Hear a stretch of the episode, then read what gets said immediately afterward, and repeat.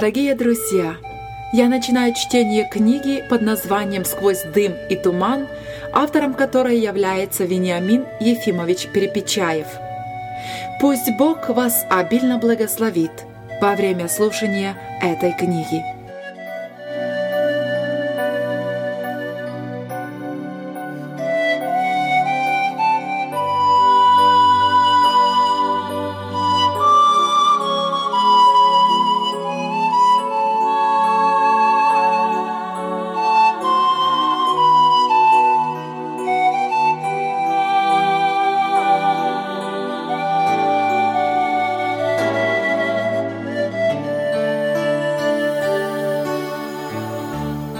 Прежде всего, я молитвенно приношу самую огромную благодарность моему Творцу за физическое и духовное здоровье.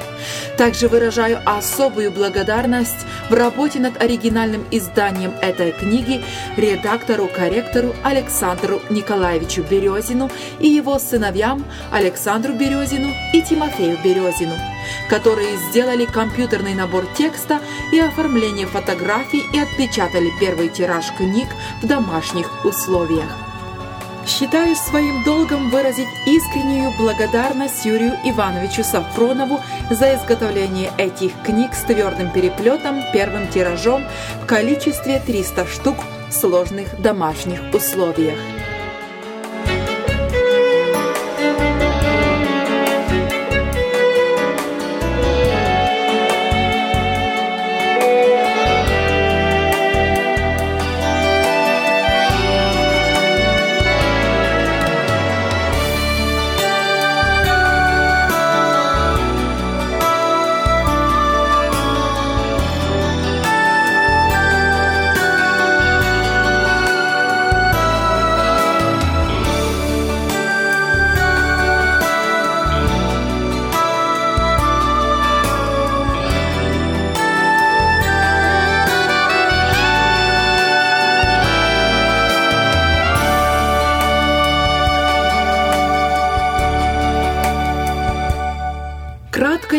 Краткое автобиографическое свидетельство.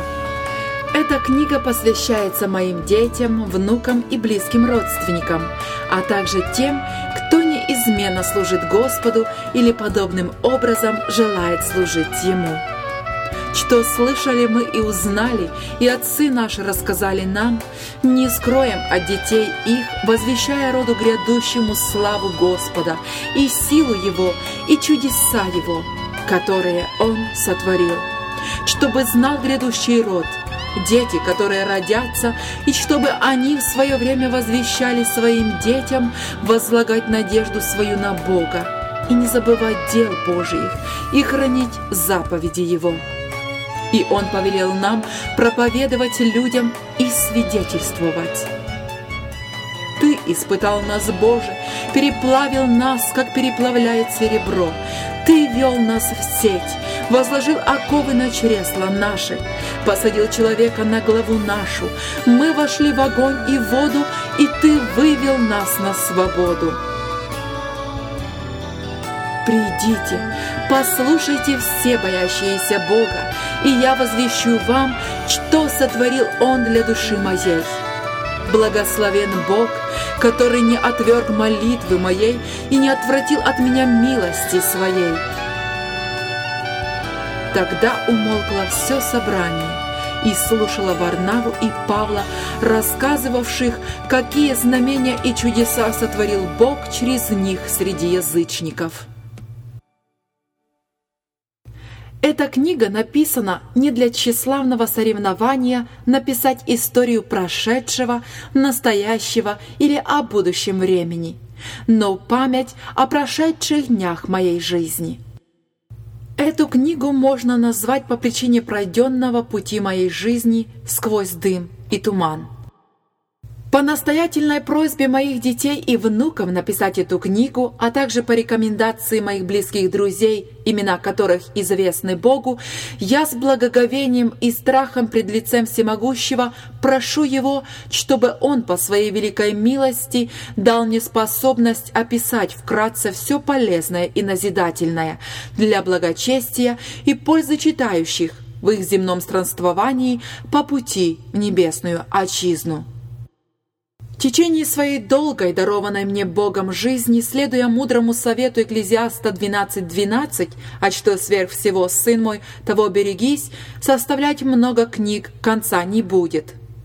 Я не составил за свою жизнь еще ни одной книги, за исключением писем и трактатов о бессмертной душе человека, дарованной ему Богом для вечной жизни. Пишу я эту книгу в возрасте 74 лет – этот возраст свидетельствует о том, что до порога вечности остается очень мало времени. И потому считаю самой важнейшей и необходимой своей обязанностью заблаговременно, как это делают многие люди преклонного возраста, сделать завещание своим детям и внукам на право пользоваться неисследимым богатством Христовым – Иного тленного богатства я не имею, так как почитаю его за ссор в сравнении с богатством славы в тайне сей, которая есть Христос. Дорогим моим детям, внукам и всем родственникам, а также моим близким друзьям, завещаю это богатство и молю Бога, чтоб сила Святого Духа наполняла ваши сердца, ограждая вас от всякого окружающего вас зла в этом мире. Так как родители мои были верующие, и я помню те трудные времена в 1930-х годах, когда они, отец и мать, молились за своих детей, и я уверен, что по молитве их Бог призвал меня к труду на его ниве с 17 лет и продлил мою жизнь до настоящего времени. Я уверен, что молитва моих родителей, моего отца и моей матери была величайшим благословением, охраной и оградой в самые тяжелые и опасные минуты моей земной жизни. Пройдя трудные времена голода, бывшего в 1933 году, войну с Германией в 1941-45 годах, гонение на христиан в бывшем Советском Союзе до 1991 года, когда я впервые ступил на американскую землю, для постоянного жительства я благодарю Бога, а также правительство и американский народ за его гостеприимство – и хочу сказать словами псалмопевца Давида, «Межи мои прошли по прекрасным местам, и наследие мое приятно для меня». Я многократно убедился в своей жизни в том, что только один Господь мог избавить и избавлял меня от ужасов смерти, от холода и голода и от ненавидящих учения Господа нашего Иисуса Христа. Поэтому ночью и днем я благодарю Господа за все те неисчислимые милости, которые Он являл для меня в течение всей моей жизни.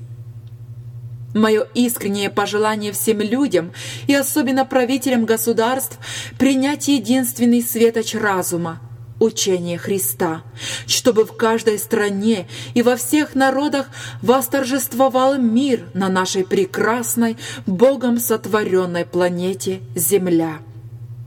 Благодаря усердию моего зятя Павла и моей дочери Людмилы Белицких, у которых я проживаю до настоящего времени, я имел возможность написать эту книгу, за что я им с глубокой признательностью очень благодарен со светильником Божиим через греховный мрак ночи раб Иисуса Христа Вениамин Перепечаев.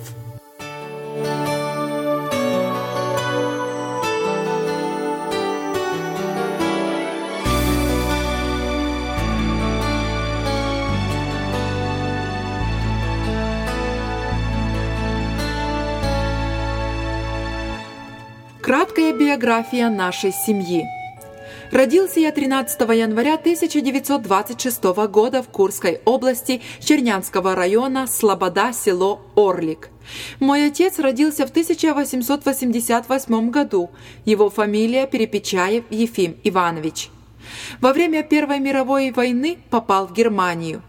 По возвращении своем в Россию привез из Германии много духовной христианской литературы – был активным проповедником и имел тесную связь со Всесоюзным Советом евангельских христиан Прохановского движения того времени. В 1921 году построил дом в Слободе Орлик. В этом огромном селе мы проживали до 1937 года. В 1937 году мой отец Ефим Иванович был арестован за Слово Божье и посажен в тюрьму. В тюремных застенках в нечеловеческих условиях жизни умер в 1943 году. Ему суждено было прожить 55 лет. Моя мать Наталья Стефановна Перепечаева родилась в 1891 году. После того, когда был посажен в тюрьму мой отец, мать, не имея никаких средств к существованию для своей семьи, в том числе и для своей матери преклонного возраста, переселилась в город Таганрог. В городе Таганроге моя мать умерла в 1976 году.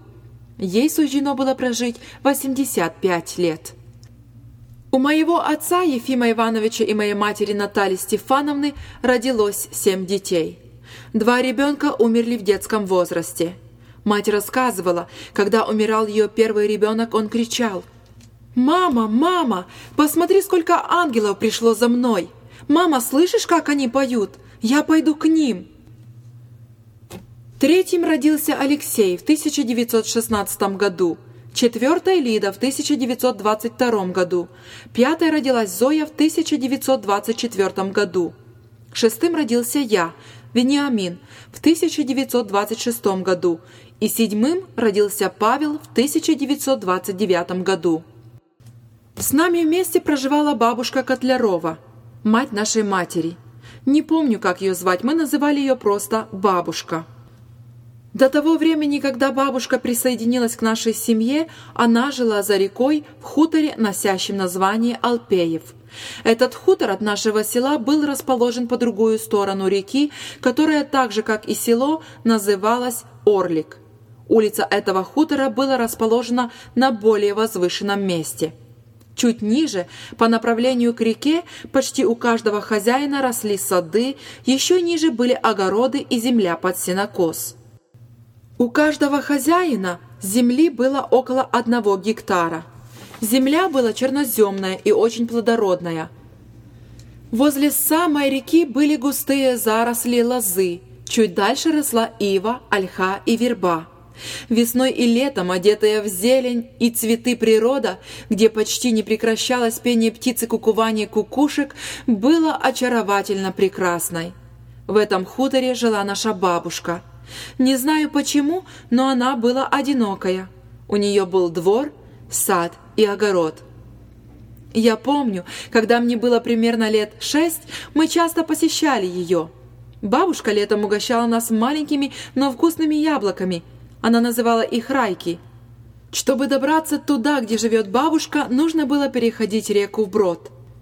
Река в том месте была широкая, а течение очень быстрое – Однажды бабушка через кого-то известила, чтобы ее дочь Наташа, это наша мать, срочно пришла к ней. Я помню, как вместе с матерью и я пришел к ней. Первое, что мне запечатлелось в моей детской памяти, бабушка была сильно перепугана. Она рассказала нам, что прошлую ночь воры забрали у нее всю пшеницу и все продукты, которые были в кладовой, и сильно дергали дверь в ее комнату. Только благодаря прочному засову воры не смогли открыть дверь в ее комнату. Тем временем она хотела убежать через окно, но оно оказалось настолько сильно прибито гвоздями, что его невозможно было открыть. С того времени бабушка переселилась в наш дом и всегда жила с нами. У моего отца было семь братьев. Трое братьев проживали в селе Орлик. Это Иван, Даниил и Никита – Четвертый брат Григорий жил в городе Старый Оскол. Умер в 1973 году. Где проживали остальные три брата моего отца, я не знаю. Прежняя фамилия моего отца и братьев его – Фетченков. Почему они носили эту фамилию, не знаю. Я слышал разговор, только не знаю его достоверность, что в прежние времена фамилии назначал православный батюшка. Все братья отца были очень способными людьми. Однажды они увидели веялку для очистки зерна. Они не успокоились, пока не сделали сами такую же точно веялку. В прежние времена в селах люди сами сеяли пшеницу в полях, а затем вручную косили и привозили на ток снопы, обмолачивали их, зерно веяли, а потом возили на мельницу и мололи зерно на муку. Трудная доля была для сельских жителей в поте лица своего добывать хлеб. Да еще и налоги были очень большие. Государству нужно было сдать хлеб и мясо от каждого дома – все молодые люди, которые проживали в селах, старались переселиться в город. Но это редко кому удавалось, так как в то время паспорта не выдавались, возможно, по той причине, что людей добровольно загоняли в колхоз. Моему брату Алексею как-то повезло, он каким-то образом сумел покинуть село и переехать в город Таганрог. У моего отца Ефима было много специальностей, но он почему-то избрал одну и работал сапожником – в то время электричества не было. Отец при свете лампы иногда до поздней ночи возле верстака шил сапоги. Возле отца рядом всегда лежало открытое Евангелие, и он часто, отрываясь от работы, подолгу читал и не отрывался от этой книги. Возможно, поэтому он знал Евангелие наизусть. В нашем доме по воскресеньям всегда были собрания верующих людей. На собрании мы часто рассказывали стихотворения, которые заставляли нас учить отец и мать.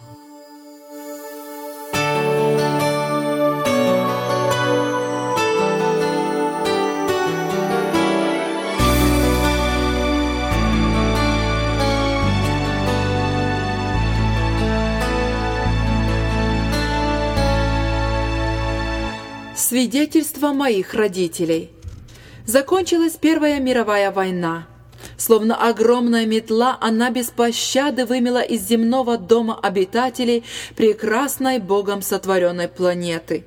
Оставшиеся в живых сироты и вдовы, инвалиды и прочие люди были обречены на долгое время нищенского существования – Люди спрашивали, есть ли Бог, и если Он есть, то почему Он допускает такие опустошительные войны и бедствия?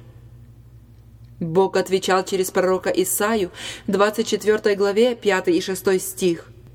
«И земля осквернена под живущими на ней, ибо они приступили законы, изменили устав, нарушили вечный завет» Зато проклятие поедает землю и несут наказание живущие на ней. Зато сожжены обитатели земли, и немного осталось людей. Возвратился с фронта и мой дядя Никита Иванович Перепечаев. Он привез с собой с фронта на всякий случай пачки винтовочных патронов и несколько пачек бездымного пороха. Родственники дяди Никиты не замедлили накрыть стол, чтобы отметить торжество, подаренное судьбой, вернуться с фронта живым и невредимым. Отведав несколько чарок спиртного за счастье, Богом подаренной жизни, Никита Иванович горько стал плакать. На вопрос «Почему ты плачешь?» он ответил «Я вернулся живым и невредимым, а сколько тех, которые были убиты на фронте, их не дождутся родственники, отцы и матери, сироты и вдовы. Мой отец Ефим Иванович тоже вернулся с германского плена, куда он попал во время войны. Он привез с собой несколько Библий, Евангелий и христианских книг, таких как «Земля, где жил Иисус Христос» и других названий. Когда собрались родственники поздравить его с благополучным возвращением на свою родную землю, он отказался от хмельных напитков и стал проповедовать им Евангелие Царствия Божия. С этого времени начала зарождаться церковь этой местности. Мой отец сначала проживал у своей тещи Котляровой на хуторе Алпеев. Тем временем советское правительство издало послевоенный закон народно-экономического подъема – НЭП – чтобы за короткое время поднять материальный уровень жизни людей. Людям, желающим строить свои дома, выделяли за рекой по одному гектару земли и бесплатно разрешалось рубить лес для строительства домов и придворных построек. Желающим заниматься сельским хозяйством дополнительно выделялась в поле земля, а на лугах под сенокос отмерялись участки косить траву или пасти скот. Почувствовалось дыхание жизни после военной разрухи. Люди с огромным воодушевлением взялись за дело. В центре огромного села, которое решено было назвать Орлик, строилась православная церковь. Напротив церковной ограды была отведена площадь для базара. Рядом с этой площадью строились магазины и склады для продуктов и технического инвентаря. Ближе к лесу, который занимал более возвышенное место, строилась огромная больница. В лесу, кроме сосны, клена, ясеня, березы и дуба, росли дикие яблони, груши, много разных ягод и грибов – по неизменной части, где располагались луга, протекала река Орлик. По берегам этой реки густо росла лоза, верба и ольха. Луговая трава с многочисленными на ней цветами издавала неповторимое благоухание богом сотворенной природы, где почти не прекращалось пение птиц и кукувание кукушек. Местность напоминала райский уголок первозданной природы – если бы не зависть дьявола, который совращает людей на путь погибели, жить бы людям да славить Бога. Земля черноземная, плодородная, все посевы хлебных злаков, овощей и фруктов давали обильный урожай. Военные ужасы минувших дней теперь остались позади – Люди, вдохновленные надеждой на лучшую жизнь, изо всех сил старались построить дома и придворные постройки, чтоб обзавестись скотом, заиметь лошадей, которые помогали бы возделывать землю и перевозить грузы. На выделенные участки по обеим сторонам улицы люди стали привозить строительный лес и солому, чтобы накрывать крышу.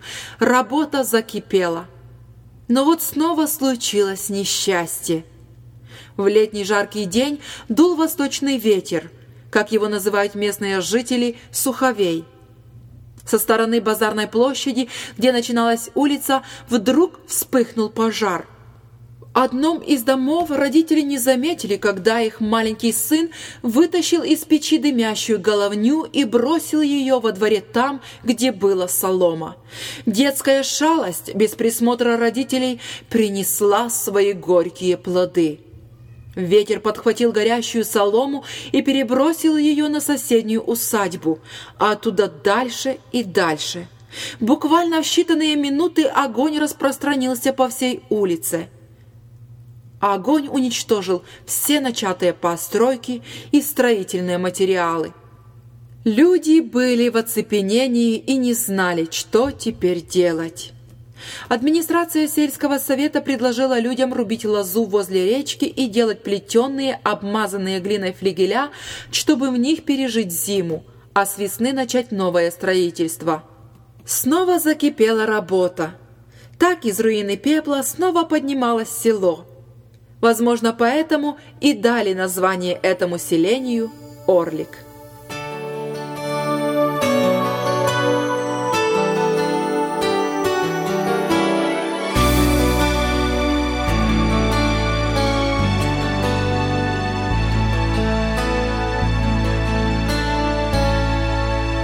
Слобода Орлик. Вечерний звон. Почему дали селу такое название Орлик и кто дал это название, мне ничего не известно.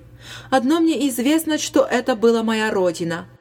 В центре села была огромная площадь. На восточной стороне площади располагались огромные склады. В этих складах хранилось всякое техническое снаряжение того времени – лопаты, косы, плуги и всевозможная упряжка для лошадей и повозок, а также и продукты питания. На западной стороне площади длинными рядами, вкопанными в землю, стояли дубовые столы для базарной торговли. Сюда по воскресеньям со всех окрестных деревень съезжались продавцы со своими товарами и многочисленные толпы покупателей – на базаре были почти все товары того времени.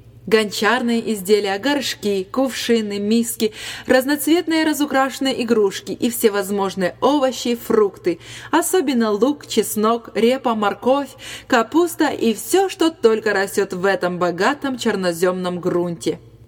Кацапы и хохлы – это было преимущественное население этих деревень устраивали концерты с деревенской художественной самодеятельностью и своим искусством, до слез смешили зевак и ротозеев, которые приходили на такой праздник потешиться. От базара на приличном расстоянии за красивой оградой возвышалось здание православной церкви. Ее торжественный вид с высокой башней, смотровыми и звуковыми нишами привлекал людей. А по воскресеньям, призывая народ на утреннее служение, издавали причудливое звучание большие и малые колокола церкви. Особенно своей мелодичностью отличался вечерний звон колоколов, когда умолкал шум дневной суеты деревенской жизни, смолкало пение птиц. Все меньше слышалось мычание коров и ржание лошадей. Все готовилось к покою грядущей ночи. И только группы людей, встревоженные слухами коллективизации, под звон колоколов размышляли, что будет в грядущие дни. В газетах появились сообщения. «Мы этот старый мир разрушим до основания, а затем мы наш, мы новый мир построим. Кто был ничем, тот станет всем. Никто не даст нам избавления, ни Бог, ни царь и ни герой. Добьемся мы освобождения своей собственной рукой». Одна за другой появляются статьи в газетах. Долой религию! Религия – опиум для народа! Бога нет! Все будет общее, земля и заводы принадлежат народу. Разрушим храмы, колокола переплавим на тракторы. Было о чем размышлять людям в вечернее время под звуки колокольной мелодии. Вечерний звон, вечерний звон, как много дум наводит он. От восточной стороны площади, где располагались склады, почти до леса по обеим сторонам улицы были построены дома, школа, сельский совет, а по левой стороне больница и парк. От площади на юг почти на целый километр тянулась улица, по обеим сторонам которой были построены дома – по этой улице недалеко от центральной площади возле Большого родника была построена мельница, двигатель которой работал на нефти. Примерно в середине села от площади на юг с левой стороны располагался наш дом с палисадником вперед к улице, с большим внутренним двором, за которым был насажен сад и со всех сторон обнесенный забором. Эта сторона с постепенной возвышенностью тянулась в сторону леса. Правый ряд домов от улицы тянулся, постепенно снижаясь в сторону речки, которая называлась, как и село, Орлик. Наша усадьба граничила с огромным оврагом, по которому в период больших дождей и особенно весной из леса и полей с огромным шумом устремлялась вода, затопляя луга и повышая уровень воды в речке. За дворовыми постройками сзади нашего дома отец насадил сад – в саду росли вишни, сливы, яблоки и груши разных сортов, а по краям аллеи были посажены разные цветы. Кто приходил к нам в гости, тот восхищался и говорил «У вас в саду, как в раю», а соседи смотрели с завистью. Каждую весну все ближе и шире вода размывала овраг, обнажая тайны археологических захоронений природы глубокой древности – так, например, мы находили окаменелые зубы огромных размеров от каких-то древних животных и окаменелые головы с длинными позвоночниками каких-то огромных ящеров или змей. Мать рассказывала, как когда-то вода вымывала огромный человеческий череп какого-то древнего исполина. Однажды мы, будучи в детском возрасте, нашли после того, как сошла вода, какой-то металлический слиток с приливами и трубками – он был очень тяжелый, и мы ногами пинали его. Увидев нашу затею, какой-то мужчина прогнал нас, а этот металл забрал. Возможно, этот металл был золотом. В те времена мало кого интересовала археология, а местность была удивительно загадочной. Когда-то, возможно, в глубокой древности, а может даже до потопа, там, где теперь протекает река, было море, и, возможно, на берегу этого моря жили исполины того времени, так как там много морских меловых отложений.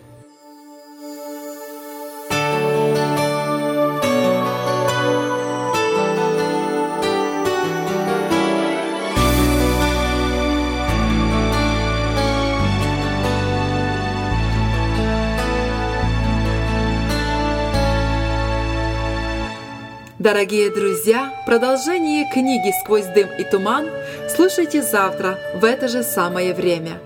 Обильных вам Божьих благословений!